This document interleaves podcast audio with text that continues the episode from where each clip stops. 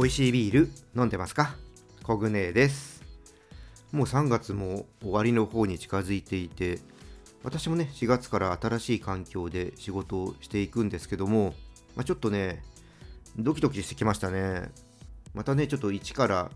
人間関係とかねそういうのを作っていくことになるので、ま、うまくやっていけるかなとかね。そういうのはやっぱね心配ですね。いやこういうのはいくつになってもうん不安というかそういうのがあって、まあ、もちろんねワクワクとかもあるんですけども、ね、ドキドキする方が僕は強いですね、まあ、今度ねちょっとお仕事する近くにもブルワリーさんがあるので、まあ、そういったところ寄ったりとか結構ね通勤する時にいろんな飲食店さんとかも回って帰ってこれそうな感じなので、まあそういったね、楽しみはあるので、いろいろとね、時間を見つけて立ち寄ってね、行きたいと思ってます。まあそういったところもね、いいお店があったら、こちらで紹介していきたいと思いますのでね、ぜひね、そういう回があったら楽しんで聞いてもらえればと思います。さあ、琵琶湖へ始めていきましょう。この番組はですね、ビール紹介やビールにまつわる話をお届けすることで、ビールが飲みたくなる、ビールが好きになっちゃう番組です。今日はですね、以前リクエストをいただいたおすすめの黒ビール、まあ、これについてね、話をしていこうと思います。こちらですね、私が運営に関わらせてもらっているお酒のコミュニティ、さからばのメンバーであるはっぱこさんからいただいたものです。今日はね、黒ビールの特徴とともに、まあ、黒ビール興味持ったら最初にこれ飲んでみてっていうものをね、ちょっと紹介していきたいと思います。ぜひね、聞いてみてください。じゃあ、始めていきます。ビアコイ、オープンです。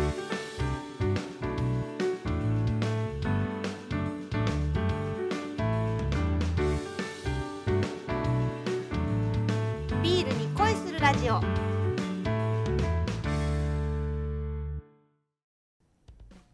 改めましてビアコイです。まずは乾杯していきましょう。今日はですね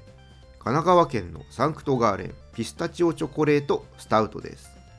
こちらはですね栄養価が高くナッツの女王と呼ばれるピスタチオのペーストを麦芽量の10%にあたる100キロを使用したビールです。でピスタチオはアメリカとイラン、これ産地有名らしいんですけども、今回は砂漠で育ち、濃縮したコクと甘みがあるイラン産のものを、ね、使っているそうですで。ベースのビールにはオーツ麦を使用して、それがピスタチオのオイリー感と相まって、とろりと滑らかな飲み口になっているビールだそうです。はい、このビールはですね、サンクト産のバレンタインビールで2023年の限定ビールになります。ちょうどね、今日話す黒いビールにも合うかなと思ってね、ちょっと選んでみました。じゃあ、飲んでいきましょう。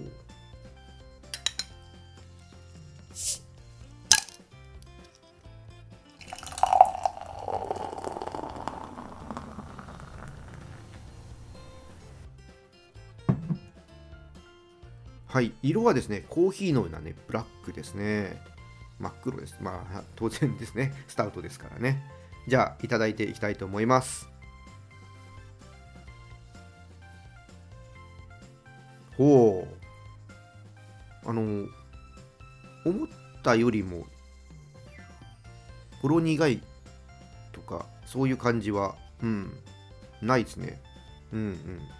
結構軽い苦味ですね。あのローストのそういう感じですね。でねそんなにピスタチオの感じも強くないかな。うん。結構ね、ボディも重くはないので、うん、スイスイ飲める、そんな感じですね。あの、香りはね、あのチョコレートを感じさせる香りの奥からね、ピスタチオの香りがね、ふんわりと立ってきて、うん、香りはね、ピスタチオの香りあるんですけど、飲んでみるとね、そんなにピスタチオの感じは強くないですね。もっとなんかね、バーンとピスタチオのキャラクター来るのかなって思ったんですけどもね。うん。そうですね。だから、逆になんか邪魔しなくて飲みやすいのかもしれないです。結構ね、サンクトさんの最近こう、副原料を使ったビールっていうのは、このキャラクター、副原料のキャラクターが強いものが多いイメージだったんでね、結構さっぱりした感じで意外でした。これは、うん、普通にピスタチオと一緒につまんでもいいと思いますし、まあ、豆ということでアーモンドとかナッツとか、まあ、そういったものとね相性いいと思うんでうん、おつまみとして用意してちびちびいくのもいいと思いますしあとはもつ煮みたいな煮込み料理とねちょっと合わせてみるのも面白いかなって思いましたはいでこちらのビールですね残念ながらちょっともう完売してますただね、サンクトさんはいくつか黒いビール作っているので、興味のある方はね、ぜひオンラインショップ見てみてください。スイートバニラスタウトとか、黒糖を使ったスタウトとかあったりするので、ぜひね、そういうのも興味あったらね、飲んでみてほしいなって思います。オンラインショップの方のね、リンクは説明欄の方にいつも通り貼っておきます。それではね、ここからはおすすめの黒いビールについてね、話していこうと思います。まあ、黒ビールといってもね、実はいろいろあります。まあ、代表的なビアスタイルで言うと、スタウトとポーターになります。まあ、ここから派生するスタイルっていうのもいくつかあります。で黒ビールの特徴っていうと、焦がしたローストのアロマとかフレーバー、あとはコーヒーとかチョコレートなんか思わせるね、アロマ、フレーバーがあります。あとね、ビールによっては、麦茶を思わせるフレーバーなんていうのもね、あったりしますね。こうしたスーパードライや一番搾りにはないね、アロマとかフレーバーがね、特徴な反面、ローストの焦げ感が苦手だったり、まあ、ボディが重いと感じて避ける方っていうのもね、いらっしゃるのが黒いビール。まあ、好き嫌い分かれるとこではありますね。で、一般的なね、ピルスナーと比べると、まあ、ボディしっかりしてるんで、ビールに喉越しだけを求める人にはね、向かないビアスタイルかもしれないですね。あとでね、紹介しますけども、結構さっぱりしたね、黒いビールっていうのもあるんで、うん、まあ、飲んでみてほしいですね、とにかくいろいろ。はい。はい。なのでね、黒いビールもね、いろいろあるんで、まあ、今日はですね、黒ビールビギナーっていうとちょっと変かもしれませんけども、まあ、ちょっと黒ビールね、関心を持った人が、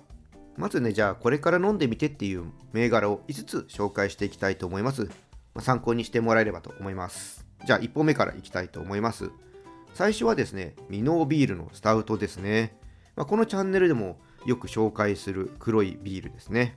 でこのビールはですね、日本が世界に誇る黒ビールですね。ビール界のオリンピックと言われるワールドビアカップという品評会があるんですけども、こちらで金賞を受賞した実力あるビールです。黒ビールの、ね、特徴であるローストフレーバーが楽しめるんですけども、決してね、重くなく飲みやすいです。個性がね、強すぎないんで、食事とも合わせやすいっていうところはね、私のおすすめポイントですね。で、なんといってもね、このミノーのスタウトは、成城石井さんとか、まあ、高級スーパーとデパートとかですね、ああいったところに置いてあることが多いので、買いやすいっていうのもね、おすすめのポイントです。まずだからね、黒いビール、どういうのがいいかなって時に、ちょっとこういったとこ行ってもらって、買ってもらうっていうのが、ね、できやすいビールなのでね、おすすめです。はい、じゃあ2本目いきたいと思います。2本目がですね、ハーベストムーンのシュバルツです。こちらはね、さっきちょろっと言った、さっぱり系の黒いラガービールです。まあ、ピルスナーとね、同じラガータイプなんで、まあ、本当に飲み口すっきりしています。黒いビールね、重いから苦手という方にね、ちょっとおすすめしたい1本ですね。本当ね、ぐいっといけますし、まあ、アイスコーヒーまではね、いきませんけども、ぐいぐいちょっとね、ビールは飲みたいっていう人にいいかなと思います。もちろんね、すっきりしてると言っても、黒ビールの特徴であるロースト感っていうのはちゃんとあるので、こういったところも楽しめるので、おすすめの1本ですね。で、こちらのね、シュバルツも世界のビール品評会で高い評価を受けているビールなので、ぜひね、ミノーのスタウト、ハーベストムーンのシュバルツは合わせてね、飲んでいただきたいですね。はい、じゃあどんどんいきましょう。3本目ですね。3本目はですね、松江ビアヘルンの縁結びスタウトですね。こちらはですね、乳糖を使った黒ビールで、ミルクスタウトと呼ばれるビアスタイルになります。まあ、乳糖を使うことで、まろやかな味わいが特徴です。まあ、どことなくね、甘い香りがあるのも特徴です。なので、こちらはですね、ローストフレーバーがね、苦手な方にもね、おすすめした1本ですね。結構ね、黒いビールのこの焦げ感が苦手という人にね、ちょっとじゃあこれ飲んでみてくださいって言うと、あこれは飲める、美味しいっていう風にね、感想を述べる人が多いビールになります。あのコーヒーにミルクを入れたいっていう人にはね、向いてると思います。ブラックは飲めないけど、ミルク入れたら飲めるっていう人はね、結構このビールは向いてるんじゃないかなと思います。で、ちょっとね、余談なんですけども、名前にある通り、このビールが縁で結ばれたカップルが多数いるという、まさに縁結びのビールだったりもします。良縁をね求める人願掛けに飲んでみてはいかがでしょうか そんな感じのところまでおすすめ、えー、したいビールですねはいじゃあ、えー、次いきますはいじゃあ4本目はですねベルシングビーバーのピーナッツバターミルクスタウトですこちらもねミルクスタウトなんですけども名前の通りピーナッツバターを使ったビールです、ね、ピーナッツバターをビールに入れてしまうというビールはね、ほんといろんなことができるので、まあそういった面白いところも含めてね、ちょっと紹介していきたい一本ですね。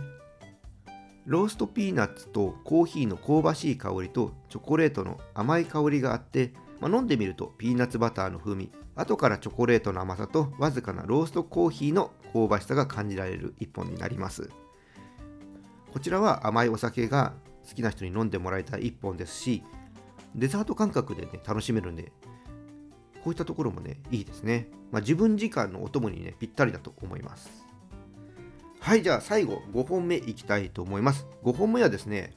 ドラフトギネスです。やっぱりね、僕はね、黒いビールといったらギネスをね、外すわけにはいかないですね。まあ、ギネスね、いろいろ種類はあるんですけど、今日ね、私が勧めたいのはね、ドラフトギネスです。このドラフトギネスは二酸化炭素ガスの他に窒素ガスも使っているいわゆるナイトロビールと呼ばれるビールで窒素ガスによってとてもねクリーミーな口当たりがね楽しめますあの缶のギネスですねこれがそうですねでこちらアルコール度数が4.5%とちょっと軽めでスルスル飲めてしまいますさっきのねハーベストムーンのシュバラツをねアイスコーヒーみたいなみたいなちょっと話をしたんですけども、まあ、こっちの方がねアイスコーヒーのようにね、飲めちゃいますね。本当ね、ナイトロ窒素のおかげでね、口当たりがクリーミーなので、スルスルいっちゃいますね。で、なんといってもね、このドラフトギネス、ついた時に泡が下へね、下がっていくように見えるカスケード症と呼ばれる現象、これもね、見どころの一つです。缶からね、継ぐときは大きめのグラス用意していただいて、勢いよくね、継いでいただくとね、このカスケード症、きれいに見ることができます。ここまでね、あのー、見て、そして飲んでっていうところがね、ドラフトギネスのね、おすすめポイントなので、ぜひね、缶で買ったら、そのまま飲むんじゃなくて、ドラフトギネスことグラスについでいただいてね、このカスケード酒を楽しんでね、いただければと思います。はい、ということでね、黒いビールね、興味持ってもらったら最初に飲んでみてほしい銘柄5つ紹介させていただきました。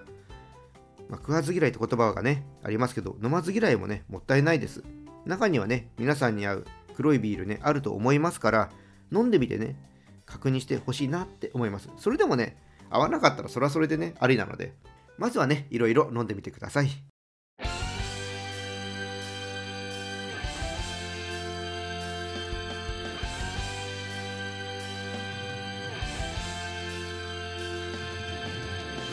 ビアコイエンディングです。今日紹介したビールはオンラインで買えるので、ぜひ取り寄せて飲んでみてください。まあ、ドラフトギネスなんかはね、スーパーとかで買えるところも多いと思うのでね、オンラインじゃなくても買えるんで、まあそうですね、買いやすさで言うとドラフトギネス、未納のスタウトっていう感じかな。うん、ぜひね、飲んでみてほしいなと思います。あと、黒いビール、料理に入れるとコクが出たりするので、煮込み料理にも活用することができます。ぜひ試してみてください。はい、じゃあ今回はね、この辺りでオーダーストップにしたいと思います。このチャンネルではリスナーさんからの感想や質問をお待ちしています。ぜひね、コメントとかレター送ってください。また今日の配信が良かったら、いいねとフォロー、SNS でこのチャンネルのシェアよろしくお願いします。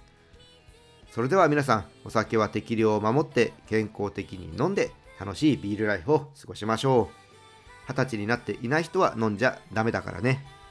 お相手はビールに恋するラジオパーソナリティコグネでした。また次回一緒にビールに恋しましょう。